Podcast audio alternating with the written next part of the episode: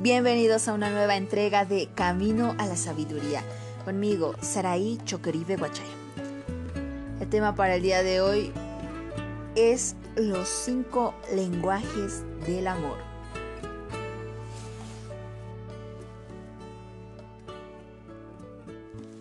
Dios celebró el primer matrimonio en el jardín del Edén cuando Adán y Eva se constituyeron en la primera pareja y por lo tanto, ¿no? En el primer matrimonio, donde Dios mostró ser su autor y creador de esta maravillosa unión. Si el matrimonio fuera de origen humano, entonces los seres humanos tendrían derecho a descartarlo. Pero como fue Dios el que instituyó el matrimonio, solo Él tiene derecho a eliminarlo tomando en cuenta que Dios lo instituyó, ¿no? Es necesario comprender el verdadero propósito de esta unión sagrada, que es la forma, que es la de formar un hogar con todas las exigencias divinas que exige el cielo. Los hijos e hijas que tuvieran, aunque amarán a sus padres, los dejarían para casarse y formar su propia familia en un futuro. El hogar debe ser hecho todo lo que la palabra implica. Debe ser un pequeño cielo en la tierra, importante. Un lugar donde los afectos sean cultivados en vez de ser estudiosamente reprimidos.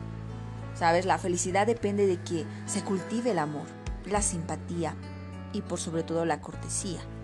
El símbolo más dulce del cielo es un hogar presidido por el Espíritu del Señor si se cumple la voluntad de Dios, los esposos se respetarán mutuamente y cultivarán el amor y la confianza.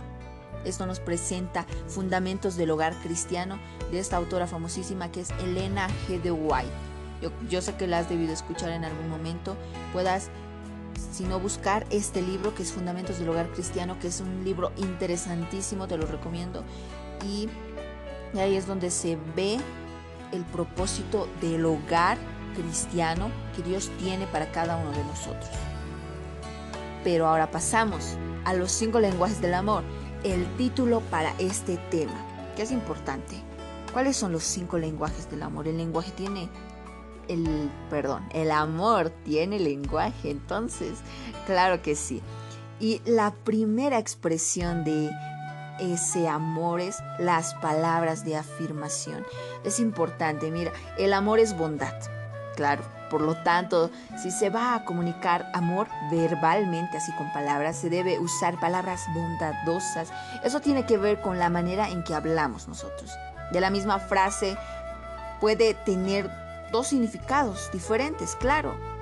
Tu pareja lo puede interpretar mal, pero tú lo puedes interpretar de otra manera dependiendo de cómo se lo diga esto. La declaración te quiero, ¿no? dicha con bondad, ternura, puede ser una genuina expresión de amor. Pero ¿qué pasa con la frase te quiero? Los signos de admiración o de interrogación cambian todo el sentido de estas dos palabras. A veces nuestras, nuestras palabras, nuestro vocabulario dicen una cosa, pero el tono de nuestra voz dice otra, bastante evidente. Enviamos mensajes dobles. Por lo general nuestro cónyuge interpreta nuestro mensaje por el tono de voz. Eso sí, eso es claro. No, no necesariamente por las palabras que se usa, sino cómo se las dice, como dijimos. Utilizar palabras para dar apoyo a la, a la otra persona es una manera clave de expresar amor. Te queda bonita esa ropa. Hiciste un buen trabajo con esa tarea. Aprecio tu perseverancia hasta que terminaste. Gracias por ordenar la habitación. Esta fue una magnífica comida. Gracias por todo tu arduo trabajo. Hay miles y miles de formas de expresar afirmaciones con palabras. Estas palabras pueden enfocar en, en, el comportamiento de la otra persona, en su apariencia física o en su personalidad. Las palabras pueden ser habladas, escritas o aún cantadas también. Para las personas cuyo lenguaje del amor principal es palabras de afirmación, esas palabras de aliento caen como lluvia de primavera sobre tierra árida. Claro que sí.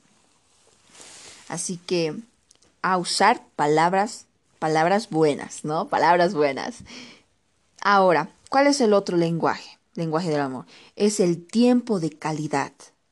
El tiempo de calidad, eh, ¿qué es? Entonces, es darle a alguien toda tu atención. Por ejemplo, para un niño pequeño, eh, sentarse en el suelo roda, rodando una pelota de un lado para otro.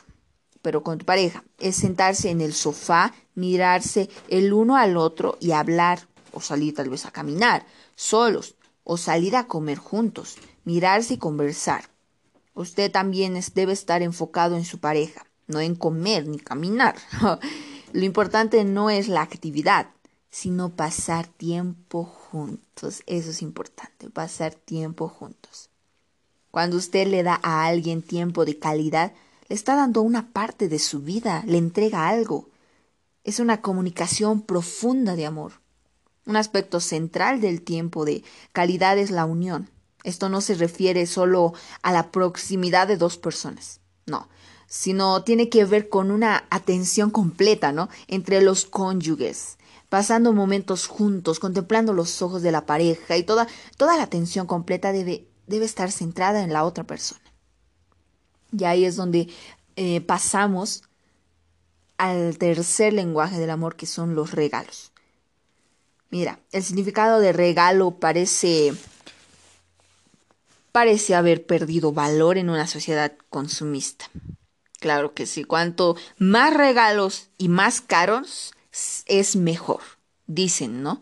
Independientemente de su necesidad o utilidad pero muchos estarán de acuerdo en que hay regalos que expresan mucho amor y cariño por ser elaborados por la propia persona o comprado con gran esfuerzo. Para algunas personas el regalo simboliza una expresión de amor muy bonita. Quien le regala ha estado, ha estado tiempo esforzándose y pensando en ella.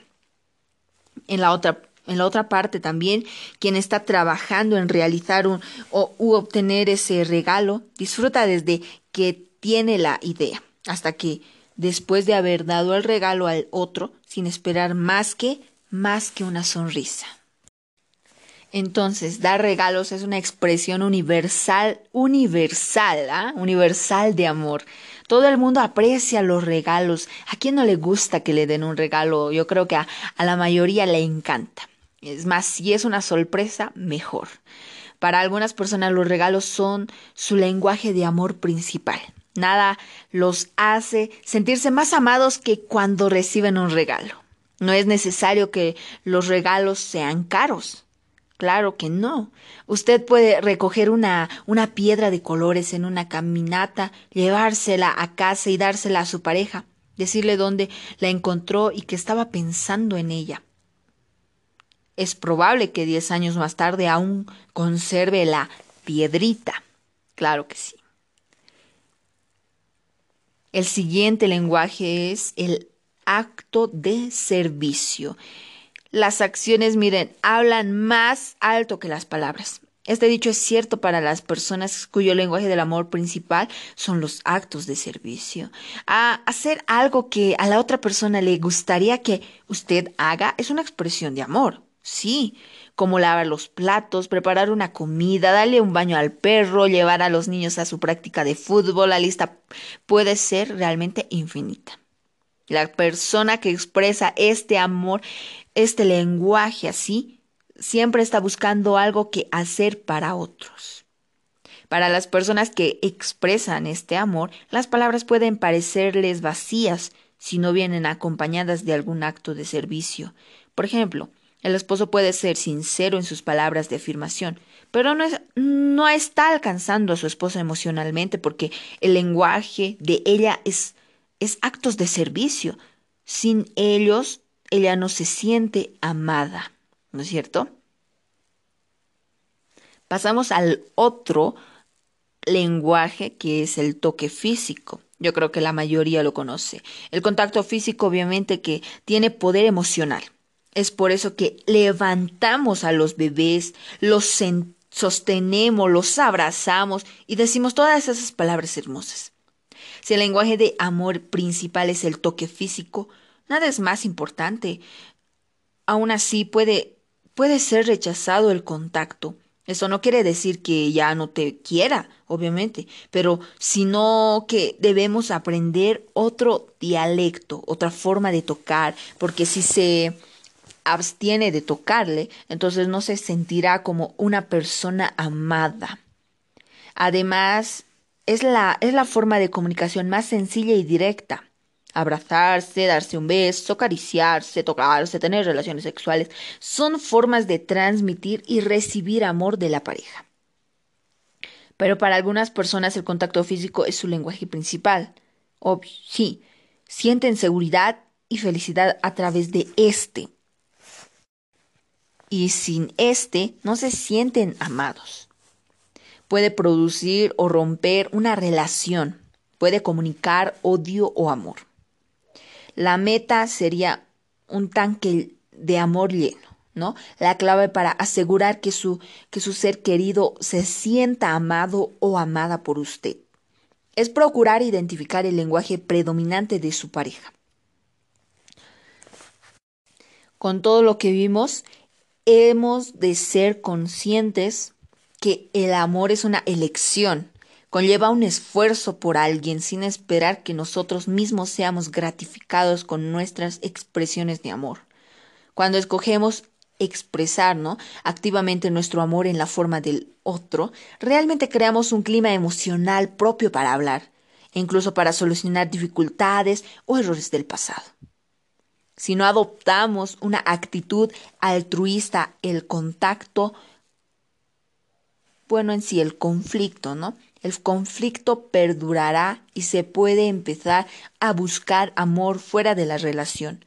Por otra parte, si no, si no sentimos ese amor, tenemos fuerza para, para obrar creativamente en nuestra relación y aún en nuestras metas y trabajos personales, debemos, debemos luchar con esto. Y por eso así nos sentiremos de una manera amados.